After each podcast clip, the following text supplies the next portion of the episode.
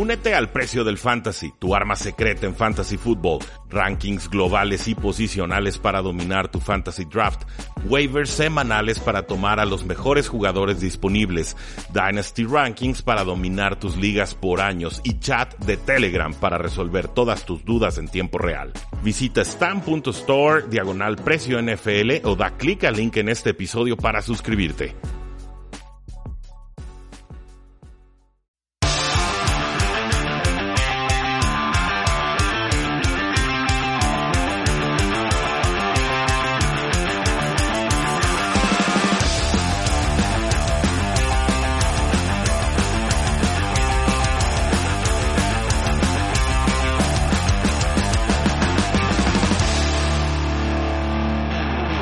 Saludos a todos y bienvenidos a un programa más de Tres y Fuera, donde la NFL no termina y nosotros tampoco. Mi nombre es Rudy Jacinto, me encuentran en Twitter como arroba NFL. Sí, seguimos en cuarentena, sí, parece que esto va para largo y no, no vamos a aflojar el paso en Tres y Fuera para seguir llevándoles toda la información NFL y mantenerlos entretenidos en estos días que son entre trágicos y aburridos y tensos y de mucha incertidumbre. Para eso estamos, para entretener y la misión de Tres y Fuera es seguirlo haciendo.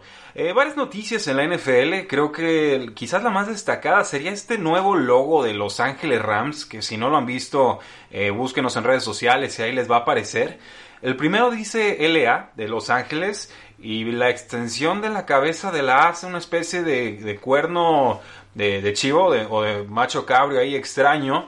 Y no me termina de convencer el, el, logo, ¿eh? Yo creo que en general fue el logo que menos gustó, pero a diferencia de los logos, o del logo más bien, de la gorra que se había filtrado, aquí le hicieron un sombreado a la parte amarilla de la curva de esta A que se convierte en el, en el cuerno. Entonces creo que por ahí mejora el logotipo. No soy diseñador, quiero creer que sí tengo buen gusto, no me, no me encanta el logotipo, así lo, lo, voy a dejar. Y hay una segunda versión que me parece mejora, que es el carnero viendo al lado derecho con algo de perspectiva en el, en el diseño, en la toma. También sale, por supuesto, el cuerno eh, amarillo enrollado de este carnero. Creo que ese sí mejora, lo único que me preocupa es que por ahí podría demandarlos el tecnológico de Monterrey. Pero de, ahí en más han elegido nuevo logo Los Ángeles Rams. Es una franquicia que está muy acostumbrada a estar haciendo eh, rediseños de, de imagen. Parece que hay unas franquicias que son más estables en ese sentido. Me parece que los Rams no. Ellos casi siempre están modificando su logotipo y su imagen y sus uniformes eh, y demás. ¿Qué opinan ustedes? ¿Les gusta? ¿No les gusta? A mí en líneas generales no, pero creo que el diseño del carnero como tal es mucho mejor que el del logotipo con el, cuerno enrollado. Eh, la XFL ya informó a sus jugadores que pueden firmar con equipos de la NFL y con equipos de la CFL de Canadá a partir de hoy, marzo 23. Esto porque ya todos los contratos de la XFL han terminado, así se ha ejecutado a través de la XFL Notice of Contract Termination o aviso de terminación de contrato. Lo aprovecharon de inmediato las Panteras de Carolina para firmar al quarterback PJ Walker de los Houston Roughnecks a un contrato de dos años y así es como PJ Walker, que había jugado muy bien en la XFL, se reúne con su coach colegial Matt Rule, que ahora es el head coach de las Panteras de Carolina. En cinco semanas fue líder de la XFL tanto en yardas aéreas como en touchdowns 1.338 yardas, 15 touchdowns, otras casi 100 yardas y un touchdown por tierra. Y además rompía tacleadas a placer. Entonces me intriga mucho esta contratación. Y además me preguntaban en Twitter, sobre todo, Rudy, ¿dónde está acomodado este jugador PG Walker entre todos los corebacks que tienen las Panteras de Carolina? Y yo dije, para mí él es el quarterback número 2 desde el momento en el que firma, porque no le tengo confianza a Kyle Allen. Y Will Greer, quien no jugó bien, ni siquiera fue seleccionado por los que están actualmente dirigiendo a las Panteras de Carolina. Entonces, Kyle Allen es cambiado a Washington Redskins para reunirse con Ron Rivera a cambio de una quinta ronda en este próximo draft. Entonces, con Washington tenemos a Kyle Allen detrás de Dwayne Haskins y ahora con las Panteras de Carolina tenemos a Teddy Bridgewater con PJ Walker como su suplente y a Will Greer detrás de él. Me parece un buen trade. Creo que cualquier cosa que pudiera conseguir Panteras de Carolina en este offseason por él era ganancia. Era un restricted free agent y finalmente pues no, no les gustó lo que vieron al nuevo coach Matt Rule la cinta de juego que presentó que Allen que me pareció eh, de altibajos pero de más bajos que altos entonces no no hay nada que reprochar en ese sentido con los Patriotas de Nueva Inglaterra acaban de cortar a su pateador Steven Goskowski, quien está entrando a su temporada de edad número 36. Viene de una cirugía de cadera, falló cinco patadas en cuatro juegos antes de irse a reserva de lesionados posiblemente por esta misma lesión de cadera y obviamente esto ponía en duda su estatus con los Patriotas. Por fin, dicen los Patriotas, muchas gracias, pero te vas a su líder anotador histórico por encima de Tom Brady y con esto los Patriotas están ahorrando 3.5 millones de dólares. Eh, Indianapolis podría ser un landing spot interesante para Steven Goskowski, quizás replicando la historia con Adam Vinatieri. Nos dice Mike Giardi de NFL Network que los Patriotas no creen estar interesados, que es poco probable que vayan por el agente libre James Winston. Y, lo entiendo, James Winston es quizás el quarterback más errático en toda la NFL, lo fue la temporada pasada. ¿Se imaginan a James Winston lanzando dos intercepciones y la cara que le pondría Bill Belichick a medio partido? No parece el mejor maridaje, aunque sí podría ser bastante divertido. No sé dónde va a jugar James Winston. Creo que se va a tener que conformar con ser suplente con un contrato un año para reflotar su valor y no sé exactamente qué equipo podría estar interesado en sus servicios. Ni siquiera sé cuánto tiempo lo firmarían o cuánto dinero estaría cobrando porque la etiqueta de jugador franquicia era por 30 millones de dólares. Tampa Bay no decidió pagarla. Creo que ahí su precio bajaba ya a los 20 millones de dólares por lo menos. Pero si los demás equipos ya decidieron a quién van a tener de titular o parece que van a tomar a un novato en el draft, entonces no, no parece haber un lugar claro para que James Winston pueda ser titular en la semana 1 de la temporada 2020. Se hablaba de Redskins, creo que con esta contratación de Kyle Allen ya podemos borrarlos. Se habla de Chargers, posiblemente puedo verlo. Y se habla de Patriots, pero pues nos dice Mike Giardi de NFL Network que no deberíamos esperar a James Winston vestido de patriota Pasando a temas con Andy Dalton, pues es otro que ha sonado para los Patriotas de Nueva Inglaterra, pero nos dice Jeff Howe de The Athletic que no se encuentra actualmente entre las discusiones que están teniendo los bostonianos. Sabemos que los Bengals van a ir por Joe Burrow, sabemos que Andy Dalton está a la venta, sabemos que no hay muchos landing spots. Patriotas tendría mucho sentido, pero no veo claro que haya un mercado, una competencia por Andy Dalton en estos momentos. Y no hay prisa. Creo que los Patriotas lo que van a hacer es esperar a que Panteras corte a Cam Newton y a que Cincinnati Bengals corte a Andy Dalton. ¿Para qué deshacerte de un pick si no hay un mercado y simplemente puedes esperar? Creo que esa sería una opción bastante razonable para los Patriotas y entonces tendrías algo de competencia veterana para Jared Stidham, que además los Patriotas acaban de firmar a Brian Hoyer por un contrato muy muy chico, tercera vez que llega Brian Hoyer a este equipo, pero definitivamente si pensamos en Brian Hoyer como titular es porque esta temporada ya, ya se le acabó a los Patriotas antes de haber comenzado. Y por su parte, los Colts dicen que se van a quedar con Jacoby Brissett como suplente de Philip Rivers. Brissett, pues una temporada complicada, empieza fuerte, se desinfla. Yo sigo diciendo que me parece que se lastimó y que se subestimó esta situación. Llega Philip Rivers, un veterano con buena línea ofensiva, con armas adecuadas, sobre todo en el backfield. Eh, T.Y. Hilton es un gran receptor, a ver si se puede mantener sano, pero parece que Jacoby Brissett no se mueve y que entonces sus 6.6 yardas por intento de pase lo mantendrán como suplente en el 2020. Con los San Francisco 49ers, un viejo nombre, Jarek McKinnon, firmó un contratazo hace dos temporadas con este equipo y no ha podido jugar un solo snap de temporada regular tuvo que reestructurar su contrato para quedarse con el equipo. En 2018 firmó por 4 años y 30 millones de dólares, pero pues se rompe el ligamento cruzado anterior y luego no logra recuperarse, fracasa en su intento de rehabilitación, entonces pierde por supuesto su contrato, pierde su seguridad laboral y decide que es mejor quedarse en San Francisco que buscar suerte con otro equipo. Está a punto de cumplir los 28 años, tiene problemas de rodillas y este backfield de San Francisco está hecho un verdadero caos con Matt Breda y se acaba de salir Tevin Coleman, pero se queda Raheem Mostert y ahora le metes Jerry McKinnon y hay que ver si por ahí llega algún otro corredor en el draft. Eh, Shanahan haciendo lo que siempre ha hecho, que es confundirnos con todos sus corredores. Los Gigantes de Nueva York acaban de firmar a Dion Lewis, el expatriota de Nueva Inglaterra, que estuvo dos temporadas con Tennessee Titans, desplazado por completo por Derrick Henry. Y a los Giants de repente les gusta contratar a los corredores de, los Patriotas. ¿eh? Lo recuerdo muy bien con Shane Vereen, un clásico jugador del backfield de los Patriotas de Nueva Inglaterra, especialista sobre todo atrapando pases.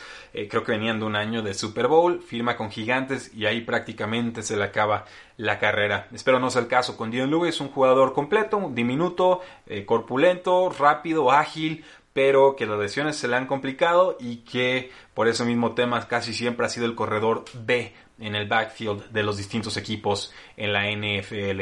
Eh, los Falcons firmaron al receptor Laquan Treadwell, ex jugador de los vikingos de Minnesota, ex primera ronda de los vikingos de Minnesota, apenas 65 recepciones y 701 yardas en cuatro temporadas con el equipo, terminó siendo descartado por decisión de coach, no por lesión, en el juego de comodines de Minnesota contra los Santos de Nueva Orleans, entonces termina siendo cortado, lo suman los Atlanta Falcons, hacemos el apunte porque vimos el caso de Brashad Perryman que llega a los Tampa Bay Buccaneers y explota, no digo que va a pasar aquí, no creo que vaya a pasar aquí, pero la Contractwell que sufre por no generar separación de sus receptores, posiblemente esté pensando en, el caso de Richard Perryman para reflotar su valor NFL. Pero primero tiene que ganarse un puesto en el equipo. Los Jacksonville Jaguars no han discutido con Yannick Ngakwe, su pass rusher, después de haberle aplicado la etiqueta de jugador franquicia. Se dice que los Jacksonville Jaguars están recibiendo algunas llamadas para poder cambiar al jugador, pero que no han podido establecer un contacto, un diálogo claro con el jugador. Parece que un trade es el escenario más probable para Yannick Ngakwe, pero pues Jacksonville Jaguars se le está llevando muy tranquilo en estos momentos porque el inconforme es el jugador y no el equipo. Diana Rossini de ESPN nos dice que los representantes de DeAndre Hopkins le habían dicho a los Texans que el jugador quería una mejora salarial quería pasar de sus 13 millones que cobraba anualmente a 18 o 20 millones de dólares, que es el rango de Amari Cooper y de Michael Thomas. Deciden, por supuesto, Bill O'Brien cortar al jugador o deshacerse, mejor dicho, del jugador, mandarlo a los Arizona Cardinals, que nos seguirá pareciendo un tremendo, tremendo error.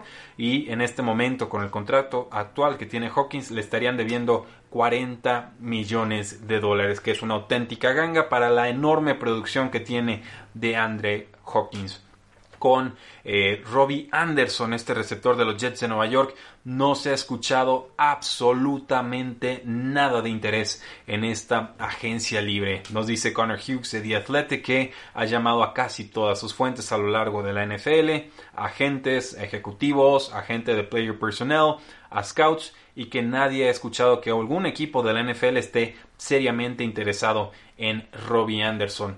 Va a cumplir 27 años en mayo eh, se esperaba que cobrara 10 o 11 millones de dólares anuales. Por ahí era el segundo mejor receptor en este mercado detrás de Mari Cooper, o eso pensábamos. Y bueno, no, no parece que alguien le vaya a ofrecer ese dinero. Quizás un, un contrato a un año y unos 8, 9, 10 millones de dólares pudiera verlo, pero multianual y de 10 o más millones de dólares no, no parece que estén las cartas para Robbie Anderson en estos momentos. Nos dice Jeff Howe de The Athletic también que los Rams han puesto a su receptor Brandon Cooks a la venta, lo cual es un tremendísimo eh, error gerencial. No el hecho de vender o no a Brandon Cooks, lo puedes decidir vender, lo han hecho los Santos, lo han hecho los Patriotas y no pasa nada, pero le acaban de ofrecer una renovación de contrato el año pasado, si no me equivoco. Eh, este jugador veloz de los que estira el campo tuvo una temporada muy complicada, sobre todo por el tema de, conmociones. Por supuesto, la línea ofensiva de los Rams era pobre y también Jerry Goff, su rendimiento fue claramente inferior al de 2018.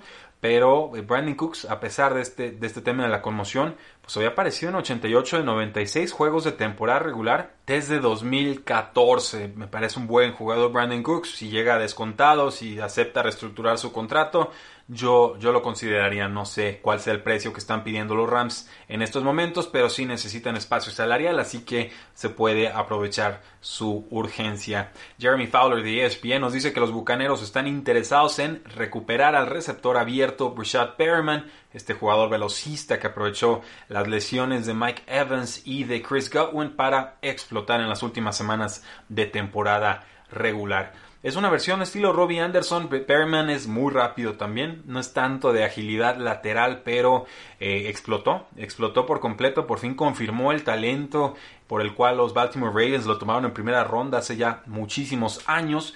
Y depende de cuánto quiera cobrar. Si acepta unos 6 o unos 7 millones de dólares y quizás por un año o dos, eh, yo encantado de, firmarlo. Creo que le está costando más a esta clase de receptores, a los Robbie Anderson y a los Richard Perrymans, encontrar equipo porque hay muchísimos receptores de calibre titular en la NFL para este NFL Draft. Entonces puedes tener talento joven y barato en vez de estarle pagando a veteranos y por ahí me parece que están eh, complicadas las negociaciones para estos jugadores.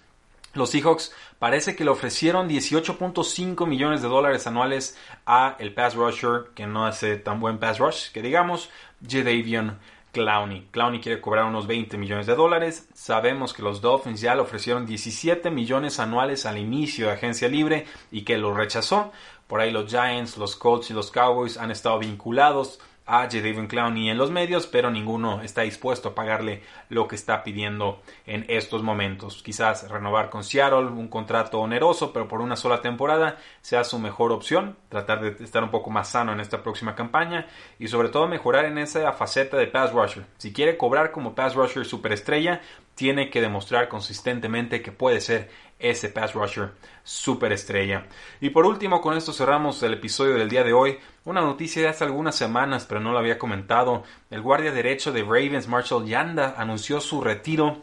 Fue tomado en la tercera ronda del 2007 por los Baltimore Ravens. Se retira como uno de los únicos tres guardias en la historia del NFL en aparecer en por lo menos 8 Pro Bowls y en una victoria de Super Bowl. Se une entonces a la lista con Larry Allen y Alan Faneca, nombres legendarios escritos con letras de oro en la NFL. Estuvo 13 temporadas con los Baltimore Ravens, se retira a sus 35 años y además pues probablemente sea el liniero ofensivo más importante en la historia de Baltimore junto al tackle izquierdo Jonathan Ogden. Y como Ogden en su momento, creo que Marshall Yanda tiene un lugar garantizado en el Salón de la Fama. ¿Qué tan pronto vaya a entrar? No lo sé. A los linieros históricamente les ha costado mucho entrar al Salón de la Fama, pero por talento, carrera, producción y demás, Marshall Yanda tiene que estar ahí. Su retiro crea 7 millones de dólares en espacio salarial para los Baltimore Ravens, pero también un enorme hueco en la posición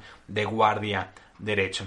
Y con eso cerramos el episodio del día de hoy, damas y caballeros. Cuídense, guárdense, disfruten a sus seres queridos si los tienen cerca. Si no, para eso están las redes sociales, el internet. Si se están volviendo locos, desesperados, etcétera, escríbanme por ahí en Facebook, en Twitter, en Instagram. Con todo gusto platicamos de NFL o de lo que ustedes gusten y manden, porque la NFL no termina y nosotros tampoco. Tres y fuera.